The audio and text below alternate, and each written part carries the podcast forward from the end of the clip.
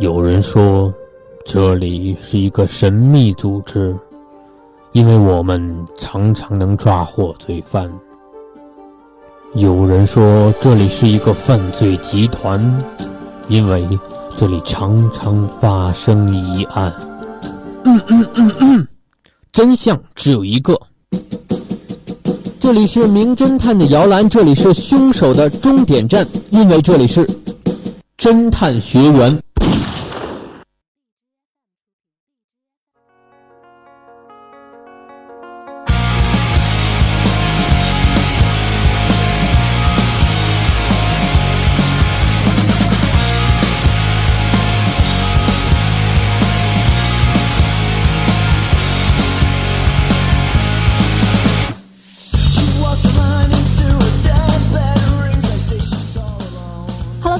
北京时间的十八点四十分，欢迎大家继续锁定 FM 九十五点二浙江师范大学校园之声，这里是侦探学员，我是今天的探长一兰。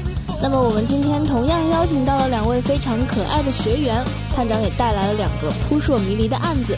那么话不多说，我们就先来听今天的第一个案子吧。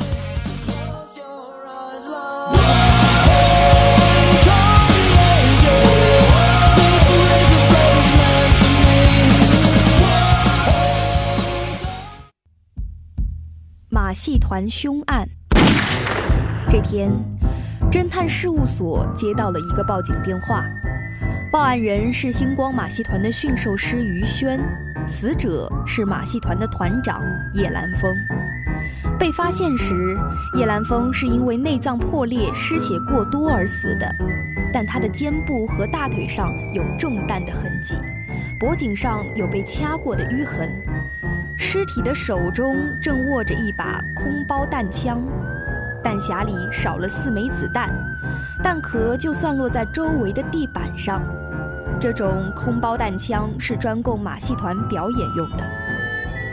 于轩说：“听到枪声时，我正在马戏场后台给大象做最后的检查，因为叶兰峰团长今晚开会时非常严厉地警告过我们。”明天就是我们在这里的第一天演出，我不希望出错，所以我比平时更晚回到宿舍。听到枪声时，我以为团长是在试枪，所以没有理会。过了一会儿，等我结束工作以后到前面去时，就看到了团长躺在地上，已经死了。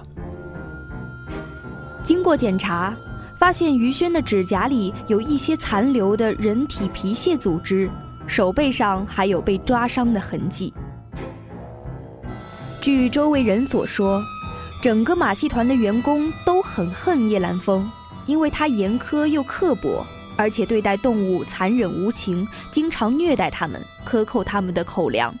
尤其是驯兽师于轩，非常看不惯叶兰峰虐待动物，但他也没有办法。除了于轩，还有会计何家炳也在场。当晚，他正在马戏团的办公室里办公。因为叶兰峰常常要求他们加班，所以那天很晚了，何家炳还是没有回家。他说：“今天晚上我正在办公室工作，后来听到了三声枪响，我以为团长是在试枪，就没有理会。结果没过一会儿，于轩就冲进来找我说团长死了，我才知道。虽然何家炳是马戏团的会计。”但马戏团的人都知道，叶兰峰其实并不是很信任他，而且因为何家炳也拥有马戏团的一部分股份，他们白天还因为钱的事情大吵了一架。调查后发现，何家炳的手上有火药的痕迹。巡夜人徐乐天也在现场，但因为案发时他正在马戏团后面的宿舍楼底下检查，所以他只听到了两声枪响。第三声和第四声枪响，因为声音很沉闷，所以他不确定自己听到的是否是枪声。警察查看监控后，证明他说的话是真的。根据警方的调查发现，叶兰峰的马戏团是受到了当地一家大商场的邀请前来演出，得到的报酬非常丰厚。平日里小气刻薄的叶兰峰没有道理在这个时候选择自杀。那么聪明的学员们你们知道谁是凶手了吗？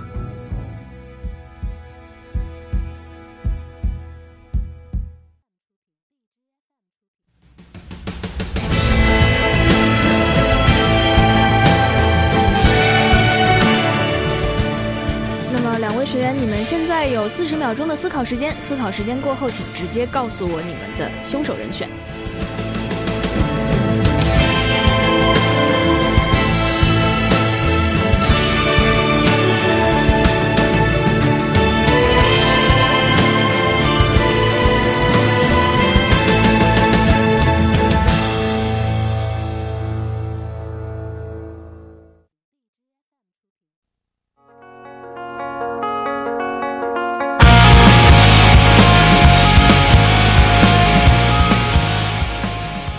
四十秒钟的思考时间结束了，两位学员有思路了吗？呃，我认为凶手可能是嘉炳，为什么呢？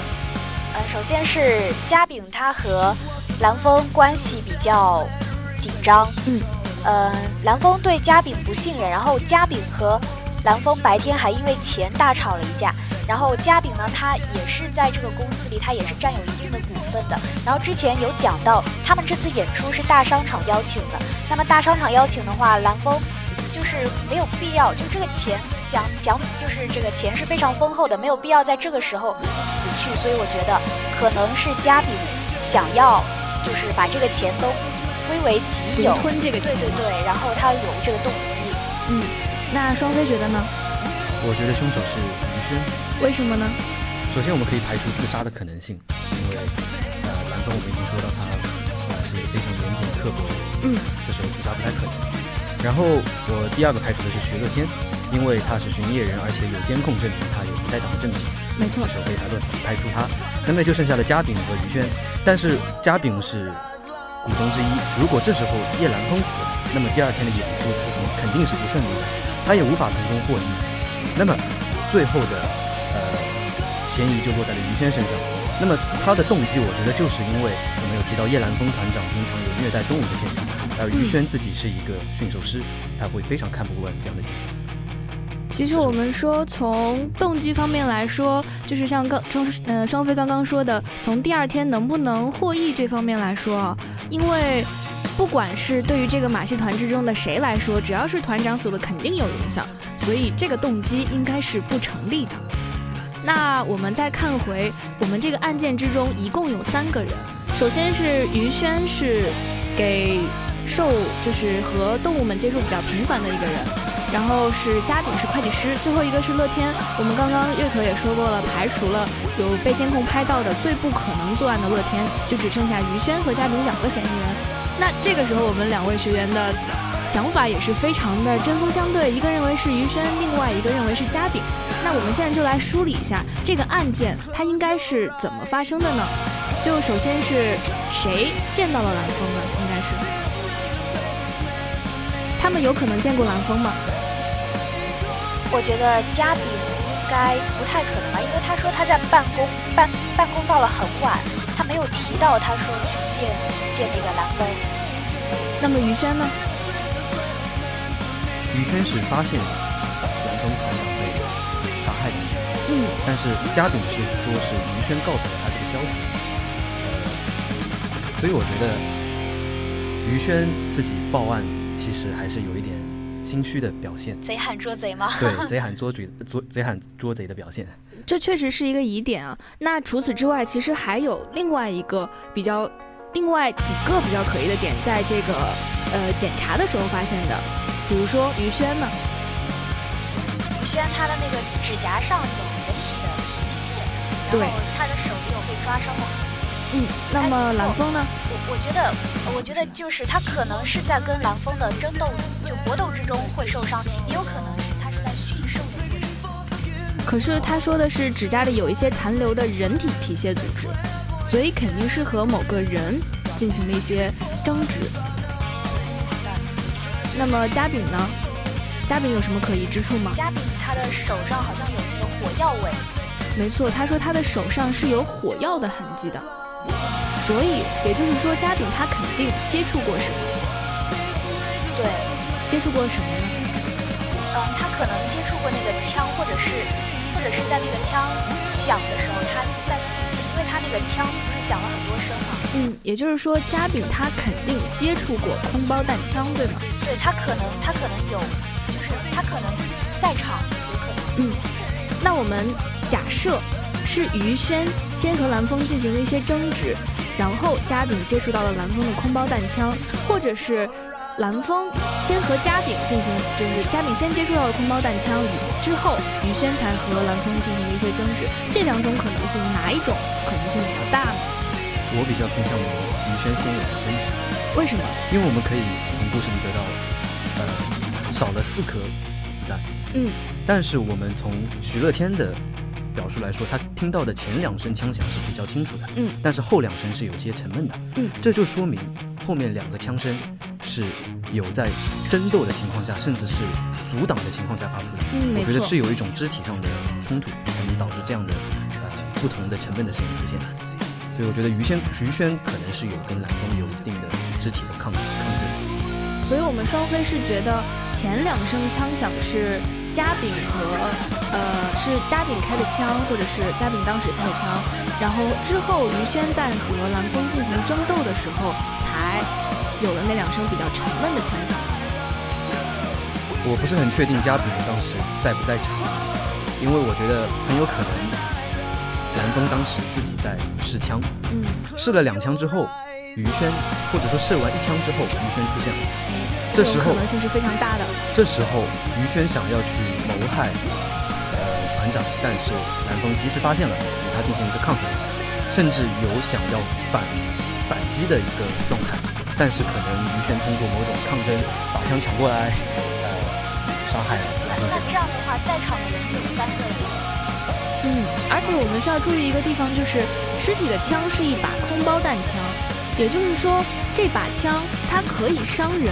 但是不足以杀人的，而我们说蓝风的死因是什么呢？内脏破裂，失血过多。对，内脏破裂，失血过多。那这样的死因可能是由什么导致的呢？搏斗吗？对，比如说搏斗之中的重击，或者是其他时候的重击，而不是由开枪来导致的。所以我们说开枪这件事情，它应该是发生在搏斗之前的，也就是说，嘉炳。是开枪的那个人，因为嘉炳的手上是沾有火药的，而呃于轩没有，所以嘉炳应该是出现在于轩之前的。那么也就是说，于轩他自己的证词说的是在呃看到团长的时候就已经死去了，但事实是不是这样的呢？如果说他是凶手的话，那当然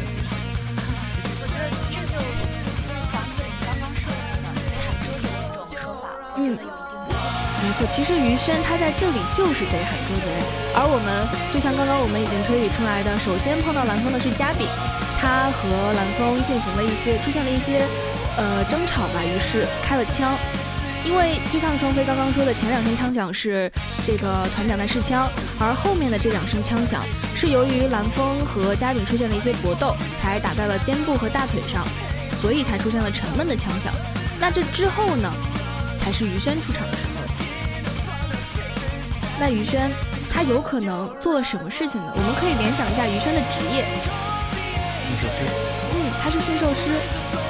那他刚刚他在说，他说他当天晚上在做什么呢？他在检查大象。嗯，大象，大象是一种什么样的动物？庞大，是的，非常有力。没错，庞大，然后有力，它的腿或者是什么也是非常沉重的。在我们以前古代的战场上，大象是常常会作为一种兵器来使用的。兵器，对？就是它可以作为一种武器，去伤人。那所以，两位学员想到这个案件有可能是如何发生的了吗？他会接触那个大象吗？是有可能的呀，可是这么庞大，怎么可能用得到？但他是一个驯兽师啊，他是可以引导这个大象去做某些事情的。这样子的话不就很明显吗？他手上有那个人体的皮屑。所以我们这这个案件其实是在嘉炳和蓝峰出现争执之后，蓝峰是当时晕过去了，然后嘉然后于轩再过来和。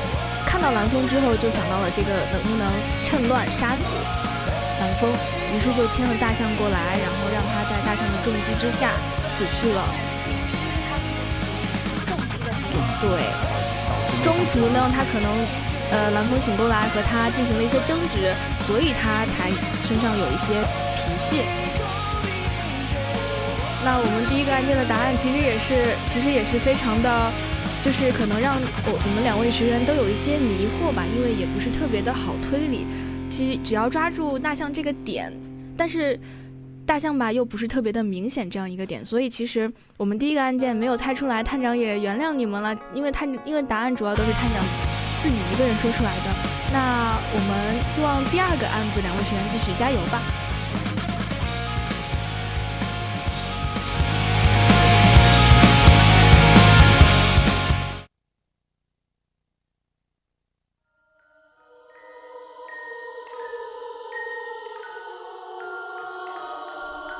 宝惊魂。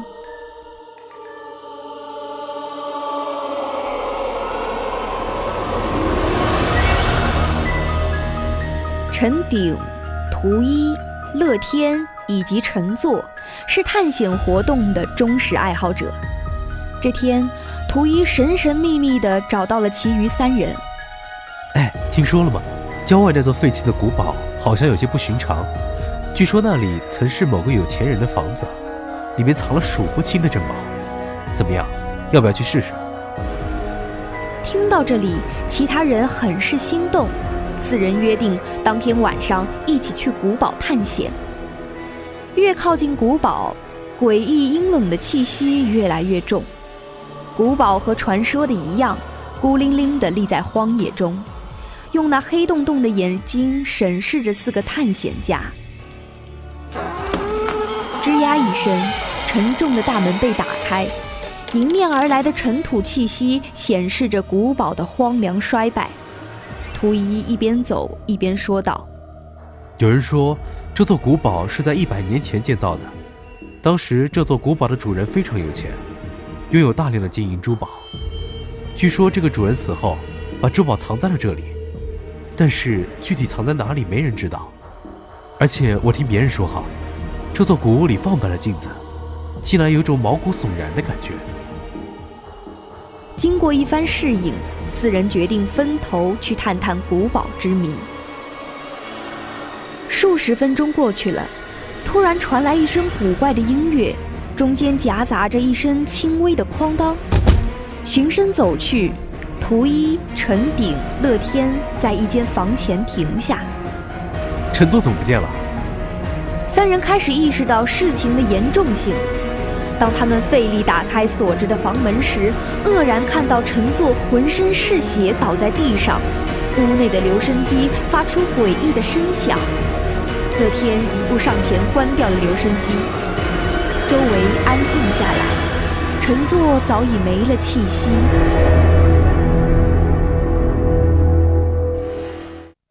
警察赶到时，已经接近清晨。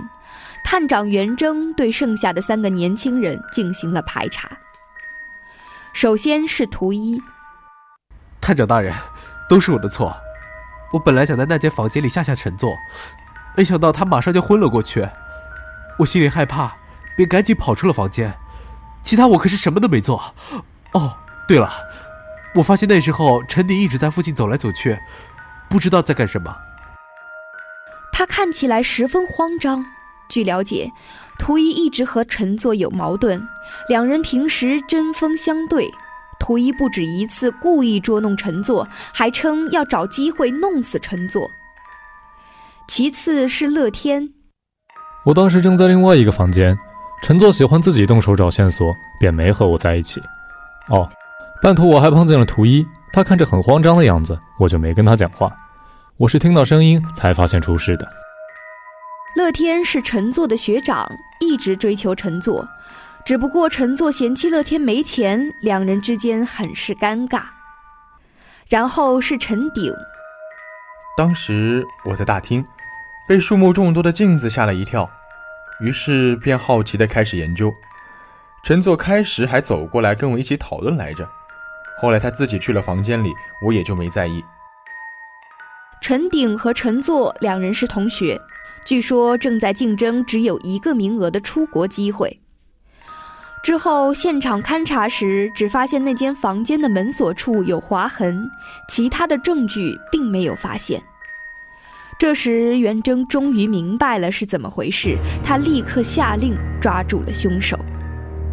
那么，聪明的学员们，你们知道真正的凶手是谁了吗？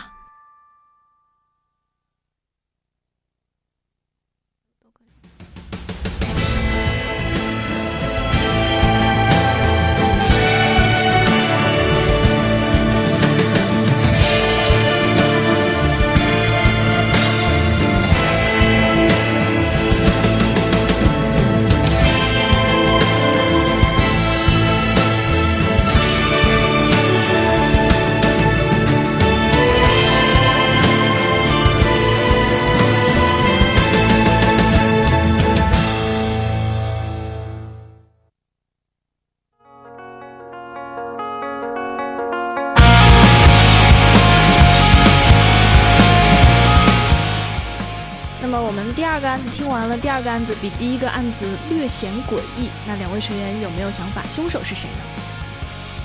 我觉得可能大家都会有这个动机吧。然后我觉得，嗯、陈鼎的线索比较少，但是我觉得他也有这个可能，因为他是，呃、就是在走来走去嘛，我觉得就是可能会有点可疑。嗯，双飞呢？呃，我觉得为什么呢？因为是图一把他是提出要到这个古堡来，嗯，我觉得可能是他蓄谋已久的一种呃做法，而且他乐天也看到他非常慌张的样子，我觉得他很有嫌疑。是有这种可能的。但是图一和我们的探长是怎么说的呢？他是怎么对探长说的？图一说他看他他被乘坐下，因为他他想吓一下乘坐，但是乘坐就昏过去了，嗯然后对他就很慌张，但是我觉得他这里面有说谎的嫌疑。但是如果图一他自己是凶手的话，又没有人看到他和陈坐在一起，为什么他还要自己说出是他想吓陈坐，并且把他吓晕了这样一件事情来给自己惹上嫌疑呢？嗯，但他后来还把责任推给了陈鼎，他说陈鼎在走来走去。他只是说碰到陈鼎在附近走来走去，但是也但是当陈鼎走来走去的时候，他是和陈坐在一起的，这不是也排除了陈鼎的嫌疑吗？所以从这个方面来说，我们是可以把图一排除掉的，因为他没有必要去给自己惹上嫌疑。然后我们再来说刚刚月可说的陈鼎啊，陈鼎他在干什么呢？走来走去，陈鼎在大厅，嗯，走来走去。他说陈坐最开始是和他一起讨论的，后来去了自己房间，之后陈坐就碰到了图一，然后就是陈坐晕过去的这件事情。那这段时间里啊，就像图一的证词所说的那样，陈顶他在干嘛？图一的证词是陈顶在走来走去，对，但是陈顶的话是说他在研究大厅的镜子。但是这两点并不冲突呀，所以他估计就是在走来走去，研究大厅的镜子。是，所以呢，陈顶的嫌疑，我们是不是也可以排除？只剩乐天。没错，只剩乐天一个人了。那乐天其实做了一件非常不同寻常的事情，一个细节，不知道两位学员有没有注意到呢？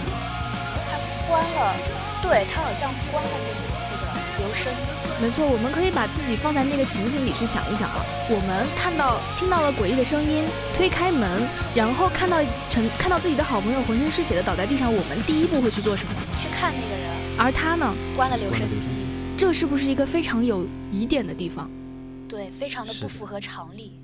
那其实刚才排除了另外两位嫌疑人，我们可以看出乐天就是这个案子的凶手。那我们来看一看乐天有可能是如何作案的呢？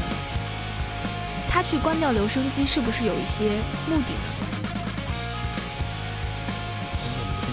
嗯，可是这个留声机为什么会打开？对啊，我们来回忆一下这个案发现场的情形啊。从他们进到古堡之后，突然之间，他们听到了什么？诡异的嗯，对，古怪的声音，还有那个什么哐当的声音。哐当的声音。对，一声关门的声音。之后呢？之后他们就发现陈坐被锁在了这个房间之中。所以其实乐天关掉了留声机，是不是想隐瞒？对，掩盖一些什么？掩盖一些声音。除了声音呢？留声机和我们现在的电脑播放音乐啊，或者是录音机播放音乐不一样，它是一个什么样的？它是一个呃光，也不能算是光盘，一个唱片在一直转，它才会发出声响。那是不是有可能他会利用这个留声机去做一些做一些，比如说制造密室的东西呢？比如说。他是不是可以假设把一根细线放在留声机上，然后另外一边和门锁连在一起，然后就有哐当声？对，然后当这个留声机发出音乐的时候，所以门上有划痕。嗯，没错。当留声机发出音乐的时候，它转着转着就可以把门带上。那所以这样我们就可以解释为什么乐天一步上前关掉留声机呢？对，就是掩藏嘛。然后他这样做的话，其实也就可以，因为他之前说他在另一个房间，这样的话他也制造了自己的不在场证据。嗯，或者说他避开了其他人，给自己留了一个作案的时间。那其实我们第二个案子也就是这样比较轻松的告破了。这个案子相对于第一个案子来说可能会比较简单。那作案手法方面呢，其实也是探长。给大家对透露了一些小线索，两位学员才猜出来的。希望两位学员在下次来到我们侦探学院的时候，可以更加嗯注意一些细节吧，然后自己来猜出案子。那时间关系，我们今天的侦探学院到这里也要结束了。我是探长一兰，我是学员双飞，我是学员月可。那我们下期再见吧，下期探长会带来两个更难的案子的。